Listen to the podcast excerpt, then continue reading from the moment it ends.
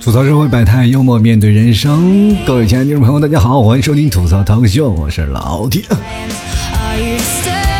喜欢老 T 的听众朋友啊，可以关注老 T 的微信公众号啊，直接在微信里搜索主播老 T 添加关注就可以啊。每天晚上老 T 会给各位朋友念一段小文章，跟各位朋友说晚安，或者会给各位朋友推荐一首好听的歌曲，希望各位朋友前来关注喽。最近呢，我们也许会发现啊，生活中我们经常会遇到这样的人啊，人你不知道什么时候一不小心啊，就会伤及对方的小心脏，然后对方就跑过来找你理论来了啊，这时候你还可能还纳闷呢啊，到底哪句话是得罪你了啊？你这是碰瓷儿了是不是？是吧？这么一说还更来气了是吧？他还更生气了，理直气壮啊！你才碰瓷儿，你才碰瓷儿，你全家都碰瓷儿呢啊！我我这心明显是玻璃做的呢。其实我们身边啊，经常会出现这样的一群人啊，总是把自己啊作为世界的中心啊。我不管怎么着，别人你说我什么，你就要围着我转。我请问你是属地球仪的吗？啊，我什么都要围着你转，不管你说什么啊，他说什么话都能够扯到自己身上。这就是怎么说呢？就我们中国属于地大物博，有一点好处，就是不仅这广阔的林子啊。我们还能看见林子这么多不一样的鸟啊！你说现在互联网发达了啊，我们可以看到很多不一样啊，或者是不同种类的人啊，就比如说有暴躁温柔的啊，还有这个文艺愤青的，对吧？其实今天我就跟各位朋友说另一种人群啊，他们是都有一个明显的特征啊，玻璃心。这类人，如果你去仔细研究一下，还挺挺有意思的，真的啊，就是大致可以分为两种啊，一种是属于那种自虐型的玻璃心啊，就是总感觉啊，就别人看不起自己啊，自卑，不愿意与别人交流，就别人说点什么就很戳自己啊，就这是唯一一种啊，就我见过的，就是比女人对自己下手还狠的人，你知道吗？就还有一种就是那种暴力型的玻璃心啊，就这种是比较可怕的。我跟各位朋友说，这你要让我心碎，我就弄死你，知道吗？而且这个场景是比较好重现的啊，就比如说你看现在的宫斗戏是吧，特别多。就比如说现在后宫天天打来打去的，就是你看哪一个后宫的嫔妃不是玻璃心，对不对？今天我弄死你，明天你弄死我的是吧？就是就比如说吧，前段前两天演那个《延禧攻略》特别火，对吧？是吧？如果第一集后面的演职人员里啊有这么一个就是心理医生这个角色，那么这部电视剧估计拍两集就拍不下去了啊！太和谐了，是吧？第一集啊演了心理医生入宫了啊，给各位后宫那个嫔妃轮流诊治啊。第二集啊后宫嫔妃们好了，然后第三集剧终啊，和谐相处嘛啊。主要是还要给皇帝做做思想工作，是吧？雨露均沾，你一个人。其实我们也别老是认为啊，就是比如说像你有一种那个有色眼光，老是认为啊，就女性啊就玻璃心比较严重，对吧？我告诉各位啊，男人那个更厉害，就是比如说女人有玻璃心，她还要想计谋，是吧？比如说我要哎想计谋，想借刀杀人，男人呢就比较直接，我上去就弄死你。最典型的人是谁呢？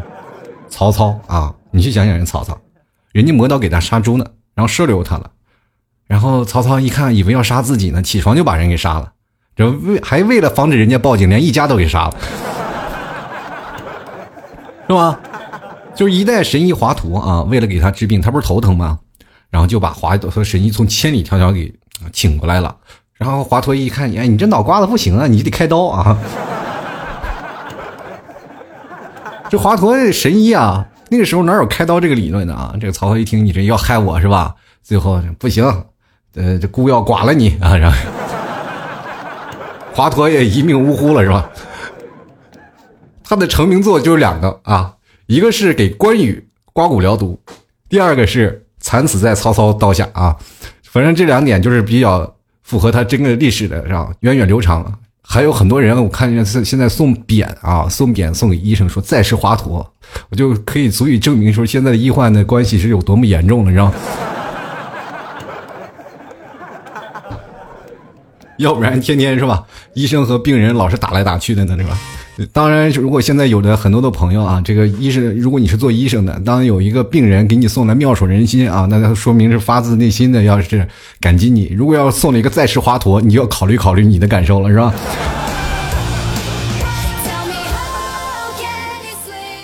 关键呢，就曹操特别有意思啊，就是他把人杀了啊，他还不要脸说出什么这个宁可我负天下人，休要天下人负我的这个话。你说，你说，哎呀，这个现在不就是那属于那些玻璃心们的座右铭吗？知道吧？你说现在谈恋爱的人们啊，就是说，如果你发现你的恋人啊心里已经有了别人，请马上离开，因为每个玻璃心里啊都住着一个曹操。咱们就幻想一下啊，如果有一天你能像《大话西游》里那个紫霞仙子那样啊，就跑到你的恋人身体里去看一看他的心脏啊，一飞进去，哎妈呀，吓一跳，一个大玻璃心脏里住着一个曹操啊，左面一副对联写着“宁可天下人负我”，右面写着“休得天下呃休得我负天下人”啊，啊吓一跳啊，啊你你这心里好喜庆啊，还有一副对联是吧？对吧？然后再仔细一看啊，定睛一看，你就发现，哎呀，你的心脏上面有一个东西啊，一看是他前任留下来的东西。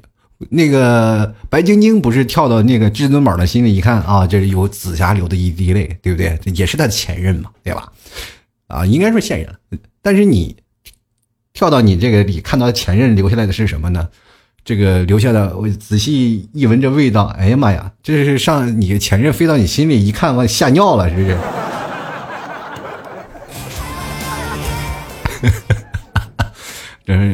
跟你说，这没有点强大的心理，谁见到谁都尿啊！我跟你说，你是不是没有见到过那种的玻璃心的可怕啊？不仅是曹操啊，其实古代帝王大多数都是玻璃心啊。许多事儿我们就可以呃通过各种的表现来说明啊。不管是昏晕的还是那个精明的，都做过类似的事情啊。就比如说我们每次改朝换代啊，第一件事情是要做什么呢？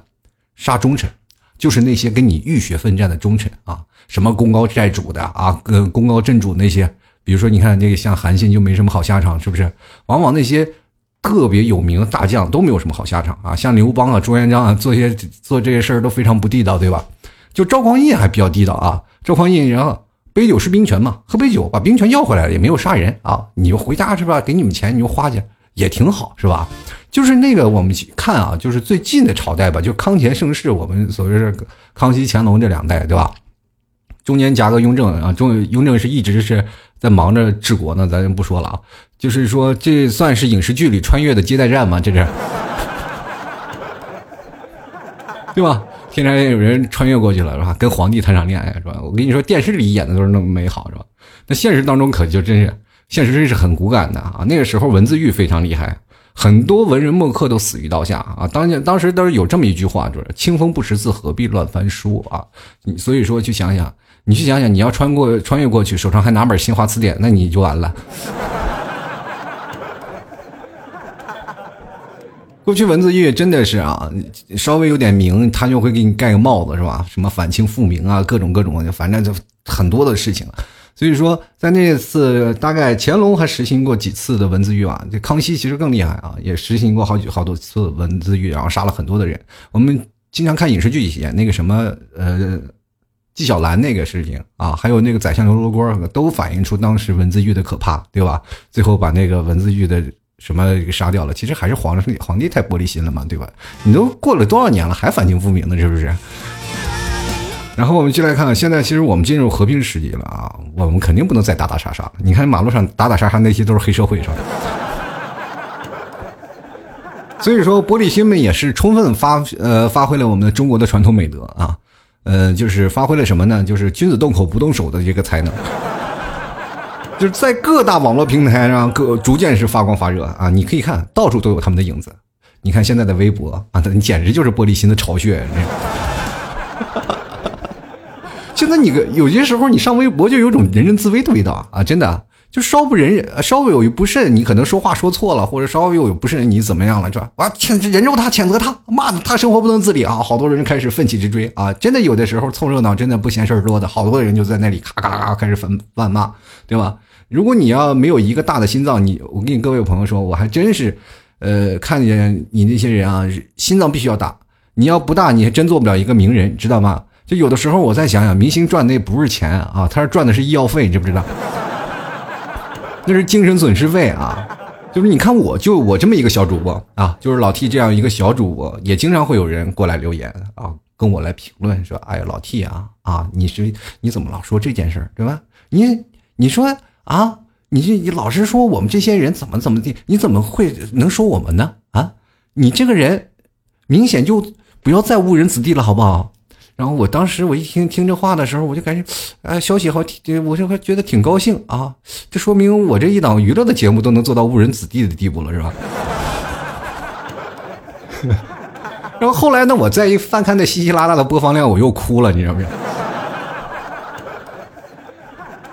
其实我特别想误人子弟啊，但是收听量不够啊。哎呀，关键其实我有些时候我挨骂也就算了，但是精神损失费你我找谁给我报销去呢？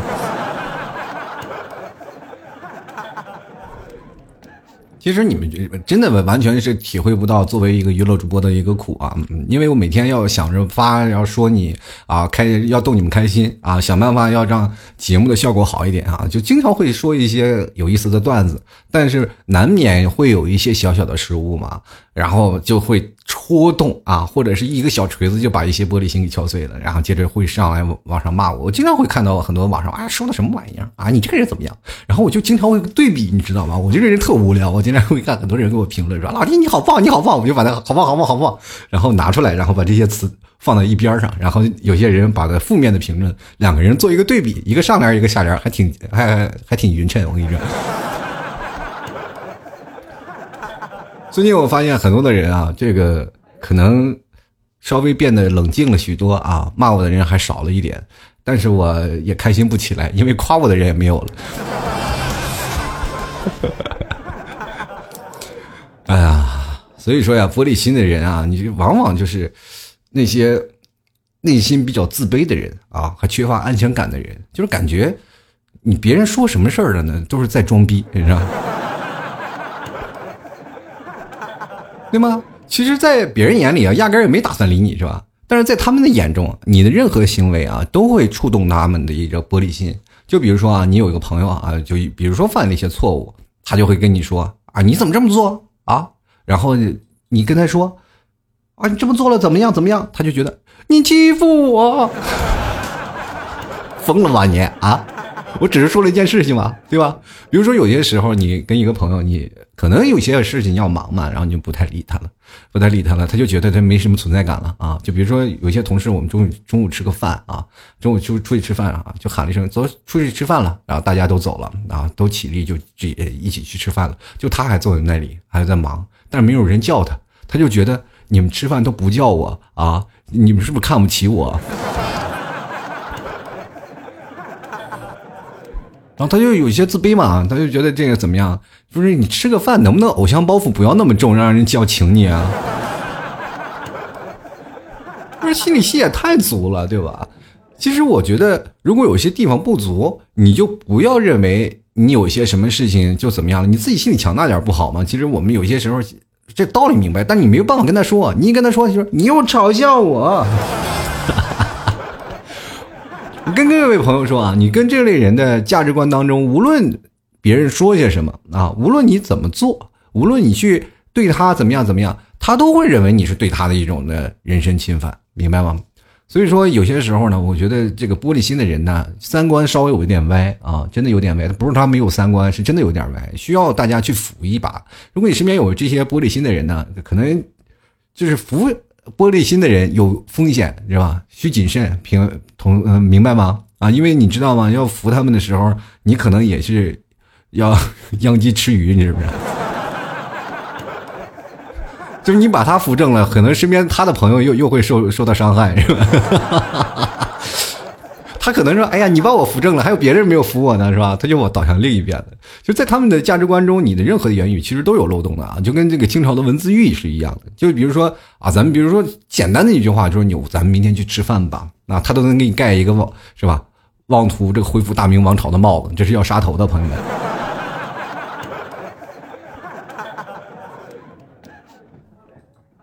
所以说，很多的人说，哎，那我们打字吧，啊，因为通过微信聊天或者是通过一些什么方式，总是没有问题吧，对吧？你以为打字就没有漏洞吗？啊，我告诉你，过分解读上纲线上线的这事儿啊，什么天天都在演。你看微博现在说话啊，现在真的是有点人人自危了，尤其是爱国这件事儿啊。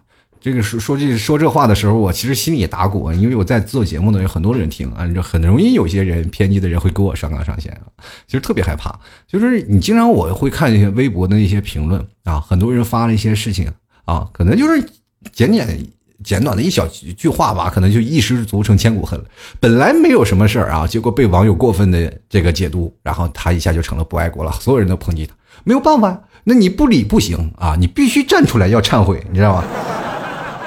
这件事情没有办法啊，对你来说就是很很可怕的，因为你如果要过来忏悔，就承认你不爱国了啊，承认你对国家做出一些有那个对不起的事情。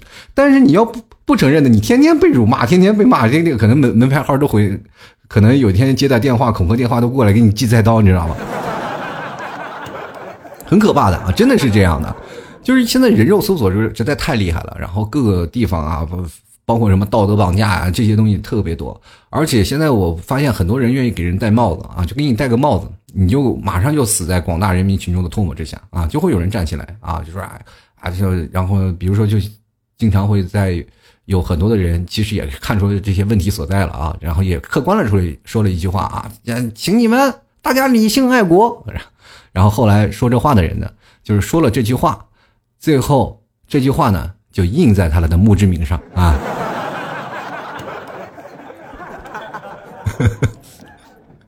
哎呀，这个这是生的伟大，死的光荣啊！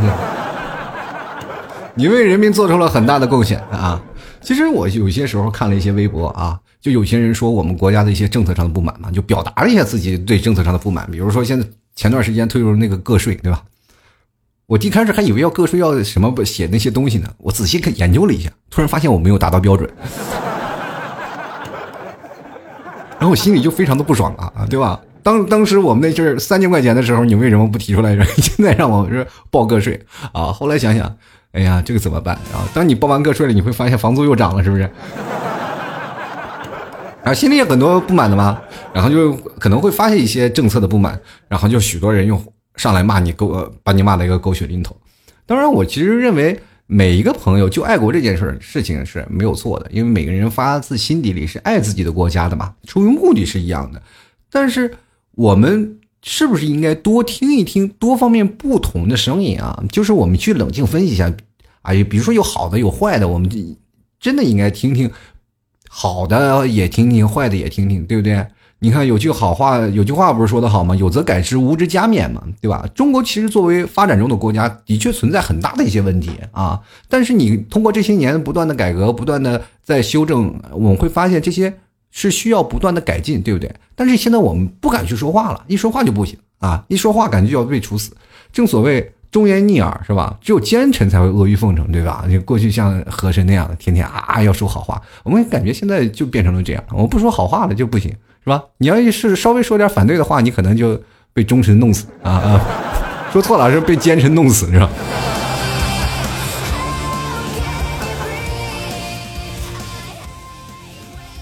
其实每一个人在不同成长阶段对待看待事物的方法是不一样的啊。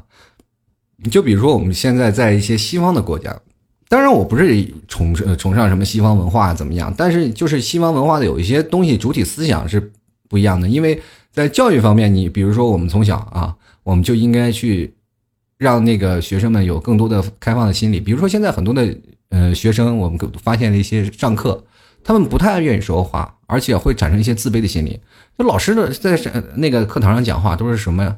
就是填鸭式的。啊，填鸭式的教育，呃，我们可以看到现在学生，我我记得我在我上学的时候啊，我现在不说现在的学生，因为我现在我已经不上学了啊，不知道现在学生压力有多大。我据说，呃，很多的这个学生的这个作业啊，都已经堆到天上去了啊，就每天要写到凌晨一两点。我一仔细一想啊，我们那时候年轻的时候还是很幸福的啊。然后有的时候我一跟现在的小学生一比，我就是个文盲，你知道吗？就是他们要学习很多的东西啊，大量的文化知识要记记在脑中。那我们那时候上学呢，其实是写作业啊，用个一两个小时时间，大概就写完了。老师留再做作业，对吧？就完全是看我们自己的心情，是吧？我们想写就写，不想写拉倒。老师也没有拿我们有什么办法，因为因为因为一不小心就说老师说你不查你吧，还好作业本还在，一查你作业本估估计就要被烧掉了。就是这种的吧？所以说。在过去那种的呃文化的环境当中啊，比如说我们上学，我们只是上学，真的是上学，就是每天上课了，跟同学聊聊天呀，干什么？其实中国对于文化的口语表达能力是比较差的。你比如说现在你拉上一个人，让他去上台去演讲，说不来，他会很紧张。他会哆嗦，不管是你有受过什么样的高等教育啊，不管你是出自于什么的学校，让你站在台上你就会紧张，让你说话你就会啊特别紧张。其实，在美国，在西方一些文化的国家，他们都会鼓励孩子们去上台做演一些演讲啊。这是我最近看的一些书，就是孩子们经常会做一些演讲，一些课题，他们的才思啊，包括他们的口才的训练，他们都是从小开始演讲。我经常会看一些美国的这些啊，包括他们国外的一些。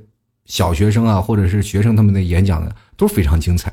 到中国好像是演讲了，就是一小部分人的演讲。比如说我们上学的时候，有人演讲，对吧？也有演讲，但是有代表，他不是一个课题，你知道吗？就有一个人站在上呃台上发表意见啊。这个，但是我们国家那个演讲都是比较怎么说呢？上学的时候演讲都是我们国家多么富饶，我们国家多么啊广阔的天空啊，是吧？然后过去的都是，呃，到了美国，你竟然会会看那些啊小孩抨击那个政体法会的一些事情，就是啊啊，我们不该有作业，我们不该有什么啊，就批评呀，美国完蛋玩意儿是吧？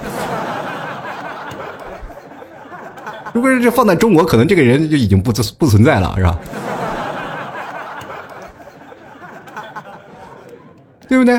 其实我们真的就是希望，嗯，我们比肩一些。西方的一些发达国家嘛，因为我们现在是发展中的国家啊，虽然说他们已经开始走下坡路了，但我们仍然是在往上坡走。所以说，我们有要接纳一些不同的看法，只要我们一心希望中国好，是吧，就可以了，对吧？你比如说，西方有一个最好的一个方式，就是我可以不关呃不同意你的观点啊，但我是誓死捍卫你说话的权利。这句话你说的很厉害的，就是我誓死要捍卫你说话的权利，因为我不同意你的观点。但中国人，我。不同意你的观点，我就弄死你！我让找别的权利弄死你，是吧？到现在我们真的不能做到这一点。说句实话啊，这点我们是有问题的。所以说，呃，很多人说关于话语权这个事情，嗯，现在我们真的说实话，包括老 T 现在说，呃，说一些事情的时候，包括做一些电台节目，尤其是像我这样属于边缘类的人物啊，常在这个，呃，怎么说呢？就是如果转发五百条，可能就就会被判刑那种，是吧？就是有的时候你要熟读国家的法规，到底是造谣是在哪里啊？就是会转发五百条啊，对国家不利的啊，你完了。所以说就是有点岌岌可危。所以说有些时候呢，我们个人也要明白一点啊，就是尤其是像国人那个玻璃心这件事情，你要明显明白一点社会的反差有什么样的。当然我。一直在问你这些思想的边缘化到底出自哪里啊？出去出现在什么问题上？然后我就仔细去研究了每一个呃，大概听众朋友他们呃不是听众了，就是那些在下方评论爱国那些人是怎么回事啊？我就会发现了有出现了这样的大的问题，就是。很多的人啊，就是在网络上抨击这些人的时候，他们的个人的情绪呢，都会比较低落。有时候我会翻他们微博啊，他们都是会有很多的社会当中的一些问题啊，就比如说工作不好了，或者失业了，或者怎么样，社会压力大了，很多的他们会发一些微博的那个心情啊。我经常会去翻，大概我不会翻太多啊，就翻一些特别的个别的这个激进分子，我一翻他们微博，基本都是这样，然后统一的特性都差不多，特别玻璃心的。哎，挺有意思啊。你有的时候，各位朋友，这都是社会研究啊啊！如果你们觉得闲着无聊，或者是想通过研究一个人，先看看社会的本质，你们也可以去微博，经常去翻翻那些言辞过激的人，他评论的每一条微博是不是这样？然后他生活当中他发的微博的那个状态是不是乐观积极向上的？你会发现没有。所以说，他们通过网络其实是一种发泄的平台啊。所以说，他们发泄了呢。他们又不提出对社会的不满啊，他们不敢啊，因为提出社会的不满，他会被抨击嘛。然后没有办法呀，他又不能批判那些这个说话特别公正的人啊，他一批那个。比如说那个人说啊，你特别国家好怎么样的？他你抨击他，你不是成了叛徒了吗？对吧？他就得抨击那些说话不好的人。你会发现这是不是一个死循环？那些在努力，然后促使，比如说有一些人啊，当然我不是说那个所有人啊，就是极个别的，肯定是有一些好的方面嘛，就想要提出一些改进的建议啊，或者什么样。然后这些人呢？嗯，也被会纳入到那些不好的事情了啊，不爱国的人事情了啊，那些爱国人士就马上就会喷的。所以说，对于理性爱国这件事情，我觉得每个人爱国其实都很理性的啊，真的是很理性。但有些人他出于发泄的原因，他不是属于爱国，他是发泄情绪啊。所以说，大家要明白这个地理解啊。他很多人说啊，你要理性爱国，我觉得这个问题啊本身它就有问题啊，你应该。对待这些问题，应该是请一些心理医生告诉他们，他们自然就会理性了啊。因为你对于他们来说，抨击别人也是很理性的一件事啊，没有不理性啊，我很理性啊，对不对？其实跟各位朋友来说啊。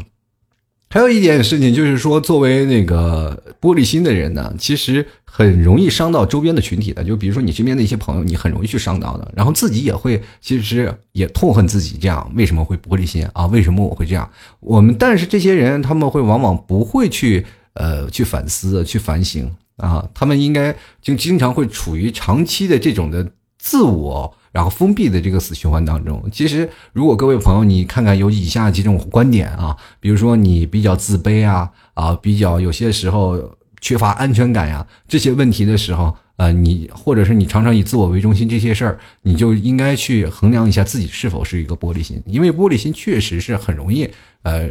造成一些很大的困扰，因为你总是看着别人装逼，是吧？别人做什么事儿，他都是在装逼。其实最后你想方设法的时候，在啊觉得他伤害你了，然后想要办法去啊反扑他，想要办法去整治他，结果最后受伤的还是你自己，知道吧？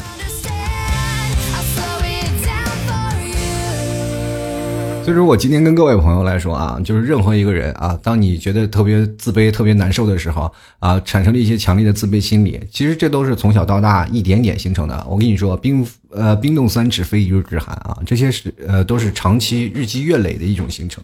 比如说有些时候你没有文化啊，就比如说呃很多的朋友都说啊，没有文化可以，没有文化你看我也照样跟那些上大学的一样，同样上班。对不对？但是这就不一样。你有时候在工作了也，你就发现明显会跟那些学习呃，就是平时大学的本科生啊，他们的学习能力你就差一点，自制能力你也很差。就比如说你拖延症就很严重，人家他们工作的时候啊，变化能力也比较强，就可能会出现这样的一个差异啊。就不管是从哪个方面，肯定有一点会有一些差异。呃，可以说你其实有很多地方也比他强，但是你看不到，你只看到自己的缺点。然后就别人在做了一些什么事情的时候，你就总感觉自己有点自卑啊，就是觉得自己没有文化什么样的情况。然后别人开个玩笑的时候，你都会认真啊，就容易让别人受伤。其实这点就是最容易，怎么说呢？尤其是恋人了啊，恋人也是一样。如果你恋人是个玻璃心，完蛋了。我跟你说啊，你天天被猜忌的要死，谁在电话是吧？他特特别缺乏安全感是吧？动不动他自己伤心了，然后你就给他买个包包解决任何问题。是吧？你动不动就伤害自己了，就稍微你不理留神，你不理他了，他就哎呀，你有玻璃心了，你是不是不爱我了？你是不是不爱我？你天天喊着不爱我，那些都是玻璃心。真的，玻璃心不是一件好的事情啊！玻璃心真的可能会伤到身边的朋友，也可能伤到自己。所以说，我觉得这个玻璃心要有一些改进啊！是真的，你要是改变玻璃心，你才会发现一个状态，因为你长期处于一个比较呃封闭。比较自闭，而且在这个情绪当中，你是一直是属于一个低落的状态。玻璃心难免就会有一些往往往的一些负能量，知道吗？就是很多的负能量。你在接受负能量的时候，你每天都是在接受，因为你看所有的事情都是在针对你的，世界上都是围着你转的。你以自我的价值观来去否定全世界所有做的一些事情，你只认为自己做的事情啊。这件事情对我是对的，就对的；这件事对我错的，那你也是这么认为的。所以说，你就会容易接受一些负能量。不能开心的每天去笑着面对。所以说，你经常会看到一些人可能愁眉苦脸的，那些都是玻璃心啊。因为很多人说眼里很多的玻璃心的人是吧？那些人就是特别可怕啊。各位朋友，你们也明白这个曹操是吧？所 以说，你们如果要真的要改进啊，就是老 T 教你们几个办法啊。就是说，你第一你要学会要悦纳自己啊，怎么样呢？就是你多看看自己的长处，然后你很多的优点，你要懂得自我反省，知道吗？反省不是说你反省你的错误，要每天夸自己，特别不要脸的夸自己，明白吗？就是毫不避讳那种啊，就是说你不要避讳自己的劣势。啊，就夸自己啊！我就夸自己，我觉得这个优点，我就看待自己的优点的，然后你就会发现你的那些短板慢慢就会放小了，对吧？虽然说我们要正视自己的缺点，我们要改正嘛，我们要正视自己的缺点，但是我们要夸赞自己，赞扬赞，哎，你真棒，你真好，是吧？你像老 T 这种不要脸的，天天夸自己好，对不对？不管别人夸不夸我，老 T 你做节目是不是真的棒？我都是夸自己，鼓励让自己强烈更新下去的。你做节目就是 number one，你知道，没有人比得上你啊！我要不这样的话，我节目早就停更了。我跟你说，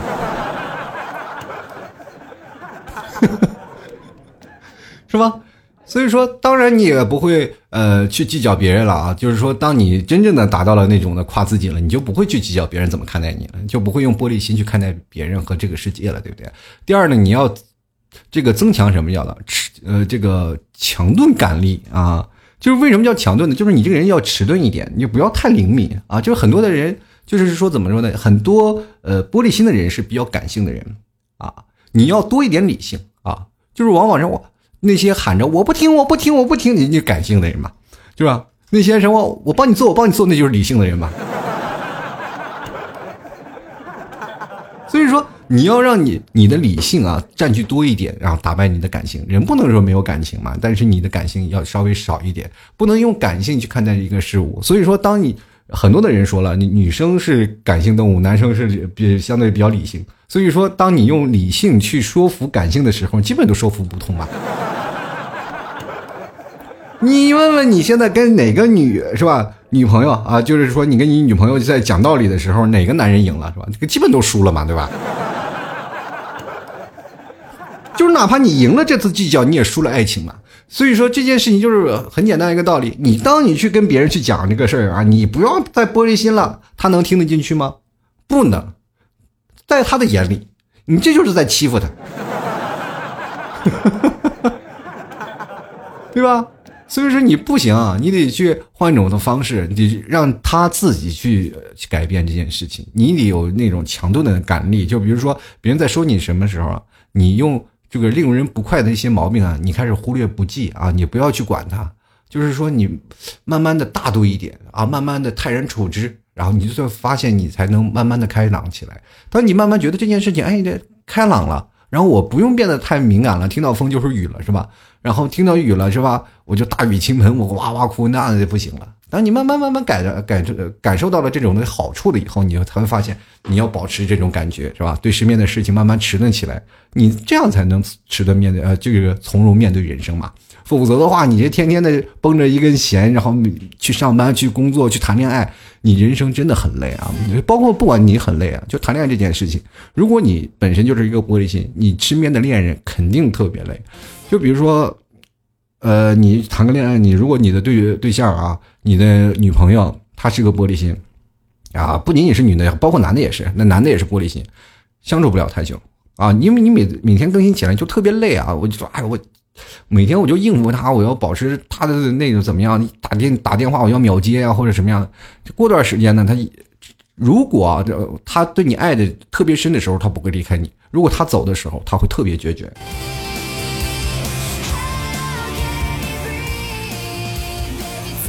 第三呢，我们就觉得就是不要有太自我为中心了。就是很多的玻璃心的人都特别自我的人啊，太自我的人就容易形成了一种叫做什么？心理学有个东西叫做焦点效应啊，就是指人们往往往高估别人对自己的注意这种程度，知道吧？就特别注意别人的一言一行，对吧？就是其实往往就在自我表达、自我展示与自身的关系其实都不大的时候啊。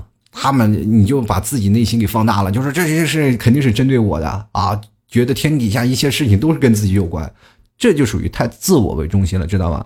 所以说呢，你一定要慢慢慢慢的去舒缓这样的方式，你不要老是认为自己为中心，对不对？有些事情不是努力真的可以改变的，对吧？比如说像呃，我们本来就长得丑，对吧？别人说丑了，说别人丑了，你就认为自己是丑的，对吧？你就说啊，你是在说我不能啊！我告诉你，五十块钱人民币设计再好看，它也没有一百块钱招人喜欢，我告诉你，对不对？所以说你不能取悦所有人啊！所以说，当别人说一些事情，不要往自己身上安，对吧？那不是有些时候就属于那种自己找骂型的，对吧？其实古语说的好啊，生活其实就是一面镜子。当你笑着面对它啊，它也会对着你笑。当然了，你当你对着他哭时，对面给你的就是一些烦恼。其实与其这样，不如将自己的情绪调整到最佳状态，每天笑对人生，难道不好吗？好了，各位亲爱的听众朋友啊，你现在收听的是由老 T 为你带来的吐槽 Talk Show 啊。首先呢，老 T 非常感谢三位朋友。第一位是昨晚不是我，第二是我是谁我在那儿，第三名是小松啊。本期节目是由他们三位。友情赞助播出喽！喜欢老 T 的听众朋友可以关注老 T 的微信公众号“主播老 T”，呃，在微信里搜索“主播老 T”，添加关注啊就可以了。然后，嗯，可以在微信公众号加一个星标啊，就是说星标我一下，就是说明你每次可以看到老 T 晚上会给你发的一些文章啊，会告诉你推荐一首音乐呀，会给你推荐一首啊好的那个情感作文啊啊情都是原创的啊。所以说，如果各位朋友喜欢的话。也欢迎各位朋友前来赞赏啊！每次赞赏的前三名将会作为本期节目的这个本期节目的这个赞助商啊，所以说小小的一个小宝座吧啊，前三名，希望各位朋友都来支持一下啊！希望你们多多支持老 T，就更新的越来越勤快一些，好吗？谢谢各位。其实真的有你们在一起，我才会能坚持的坚持下去啊！真的，我发现我身边有很多的大主播，他们都开始啊，已经开始，比如说有的在平台，呃，跟平台打工啊，或者怎么样。我一直在想啊，通过自己努力，然后先把节目养活呀。现在这节目播放率不行啊，对不对？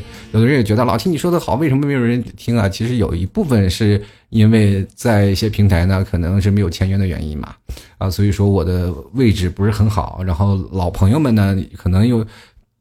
你就是因为我有很多老听众嘛，就是老朋友，他们不一样啊。就是说，比如说像八零后啊，有一些八零后、九零后啊，都结婚生孩子了啊，没有时间听啊，或者有些人因为工作忙，我可以看到很多人会有听众的那个留言啊，会经常跟我说：“老 T，我说听你六年节目了，但是我有五年没有听了啊。”然后我觉得他说这话好像有点伤害我，那个时候差点玻璃心，你知不是？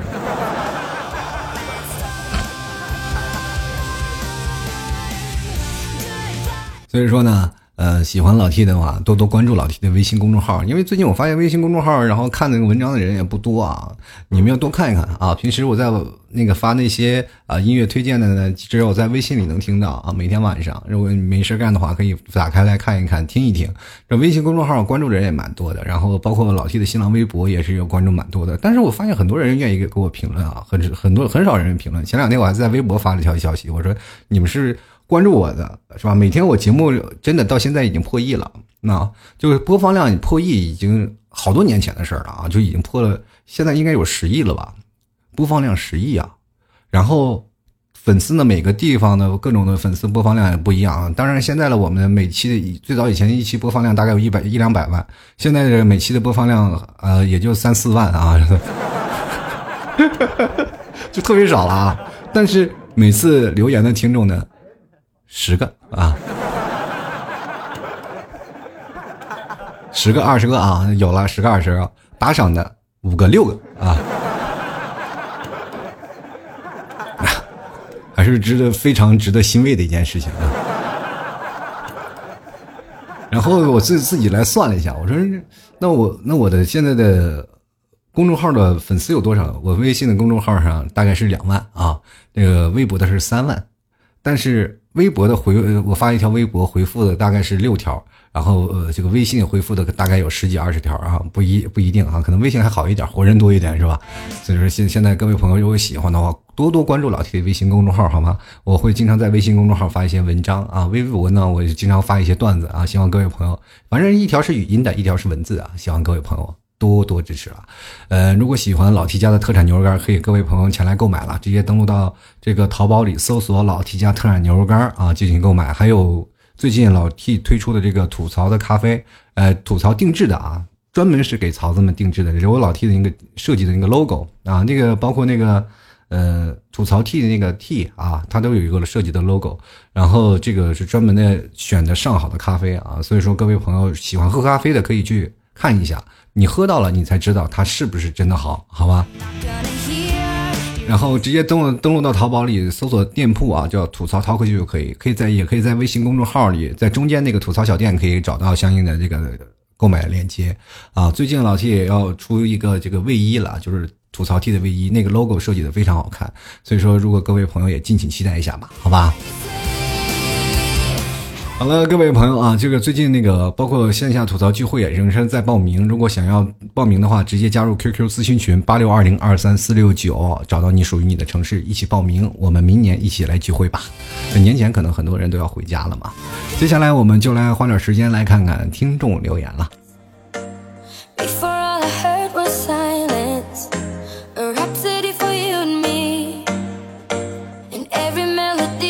首先来看啊，我们这个小丹丹啊，他说：“这个那我是什么心啊啊，总要把身边的人整的鸡飞狗跳的，他们哭鼻子发愁，我就开始录视频大笑。真的有那么脆弱的人，就是跟我在一起啊，分分钟就是变成钢铁心，把他气的哭啊，然后又逗笑又调戏他，人生一大乐事儿。老 T，您说是吧？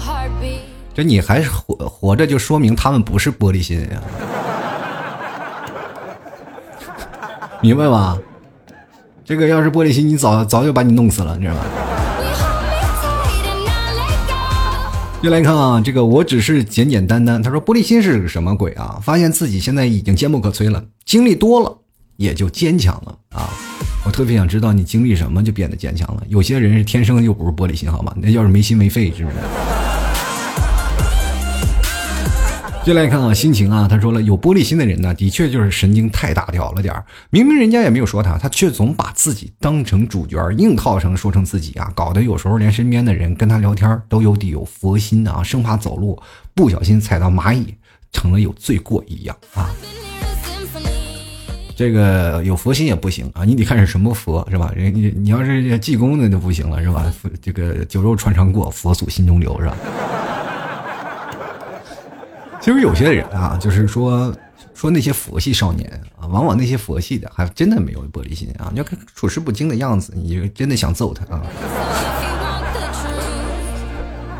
就往些往往有些人佛系啊，就都觉得呃所有的事儿都没有一样的那个玻璃心也看不过眼啊。你我这儿让他气够呛，你自己跟没事人一样是吧？别来看啊，笑谈心酸啊。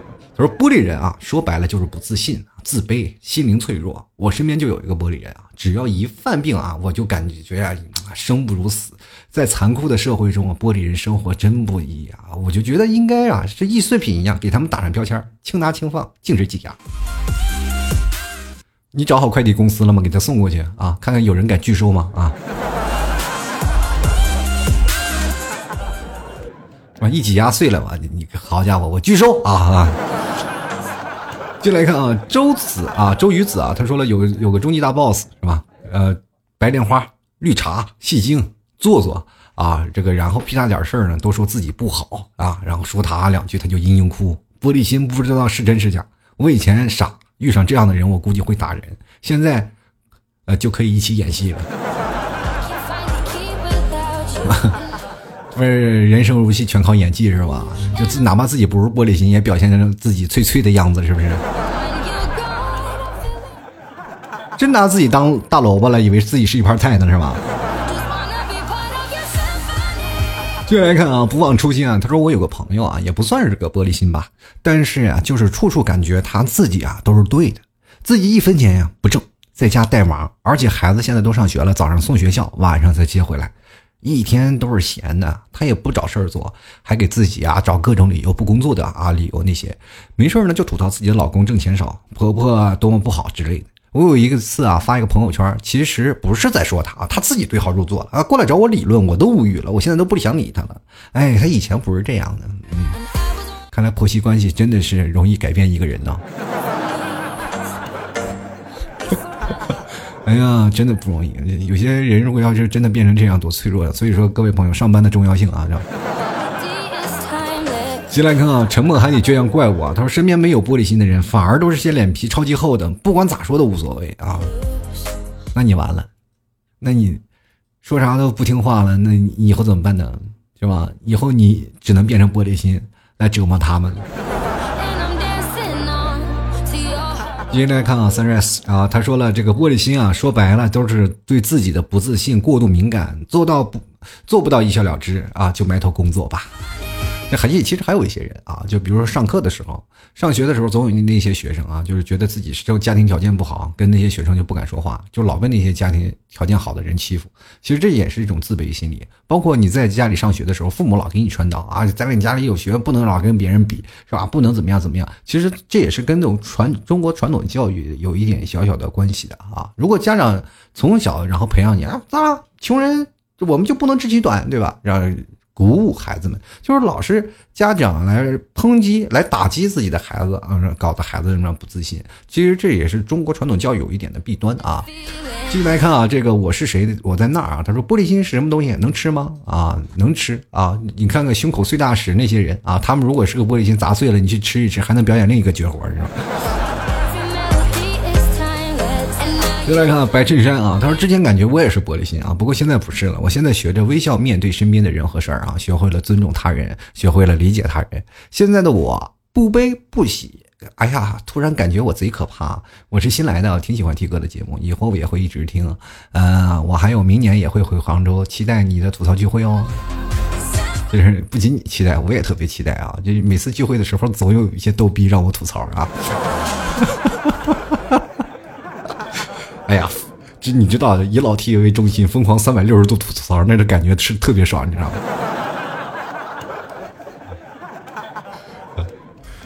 关键我吐槽他们嘛，他们还自黑，你这没办法。好了，我们继续来看啊，这位叫迷的听众朋友，他说：“我认为啊，自己以前就是有颗玻璃心啊，但是内心强大了。这个，但是仍然呢，会有很多内心戏啊，比如啊，说什么别人一个眼神就会觉得他是不是对我有什么意见啊？别人一个建议，我都会被我想成是对我的不满。不过也因此捕捉到了许多别人没有关注的表情，还是挺有趣的。哪里有趣了你？”啊，别人说说个说个不好的话，你就觉得有些男人没人关注的表情，什么表情啊？人其实是没什么事儿，可能当时就是肚子疼想拉屎。这便秘的表情，你就会认为是对你是吧？皱眉啊，对你生气的表情吗？请问我发那么多表情包，这些表情分别代表什么意思？请选择 A、B、C、D，好不好？接下来看啊，残缺的心啊，他说这个玻璃心可以用矫情两个字这么说吧，反正我的心呢，也许已经给他消磨殆尽了。哎，人说不好听的就是犯贱，自己找虐。对于我呢，就像那句话啊，生活虐我千百遍，我待生活如初恋。就这样死皮赖脸的活着吧，或许活够了啊，就可以把自己埋了。不问我埋在哪里，我要埋在老 T 的家里啊。然后静静的看着老 T 吐槽，我就静静的看着你，目不转睛的看着你，非常认真的看着你，看着你吐槽，艾特老 T 啊！就我就特别想说，残缺的心，要要不你先来挖吧，我怕你到时候来不及，因为我家水泥地。不是我，你就埋我家里吧，我我我埋客厅还埋埋我书房吧，就是正好这书房这个后面还有一点空地儿，那你现在挖吧，但是你得挖的别挖到钢筋啊，要不还得钻什么的。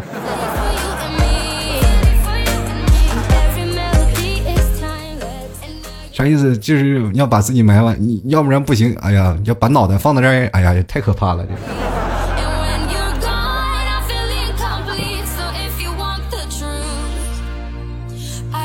啊，其实这位朋友也是经常给我赞助的啊。这个像这个，我今天看到这些留这个留言的听众朋友，大多数都给老 T 拍过赞助啊，都非常感谢你们的支持和理解啊。嗯，非常感谢本期节目的三位朋友，昨晚。不是我啊，这排行第一的啊赞助最多的，还有一个我是谁我在那儿，还有一个小松。这个昨晚不是我，今天跟我说了，他说这个通过留言啊，就是因为我那个文章有留言，他发现了有很多他们同一个地方的一个小九零后、九五后的女生啊，也是在默默听我节目。然后他说他是一个老人，然后就从当中我说有什么关联性当中，我就觉得，哎呀，这个昨晚不是我，是不是生活不太检点？对不对？我在杭州这么大的城市，我都不知道看那么多微信的头像，我都一个女人我都不认识。哎呀，这个是吧？就是好好多信息量太大，我老是容易看透事情的本质。开个玩笑啊，不要上心啊。啊，非常感谢各位朋友啊对老 T 的支持理解。因为时间的关系啊，今天的节目不得不要跟各位朋友说抱歉了。啊，如果各位朋友喜欢老 T 的话，欢迎在微信里搜索主播老 T 添加关注啊。同样关注老 T 的新浪微博啊，主播老 T。喜欢老 T 的想买这个牛肉干的，或者想买这个老 T 定制的咖啡，都可以在老 T 的淘宝店，还有老 T 的微店。微店可以直接在微信公众号里直接找到。那个淘宝店呢，直接登录淘宝，你搜索店铺吐槽 Talk Show Talk。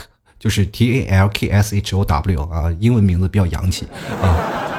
吐槽淘口秀就是我这个节目的 logo 哈，因为节目 logo 上面写的这些英文就是老 T 的淘宝店铺名字。大家想买牛肉干，抓紧啊，去买一个牛肉干支持一下老 T。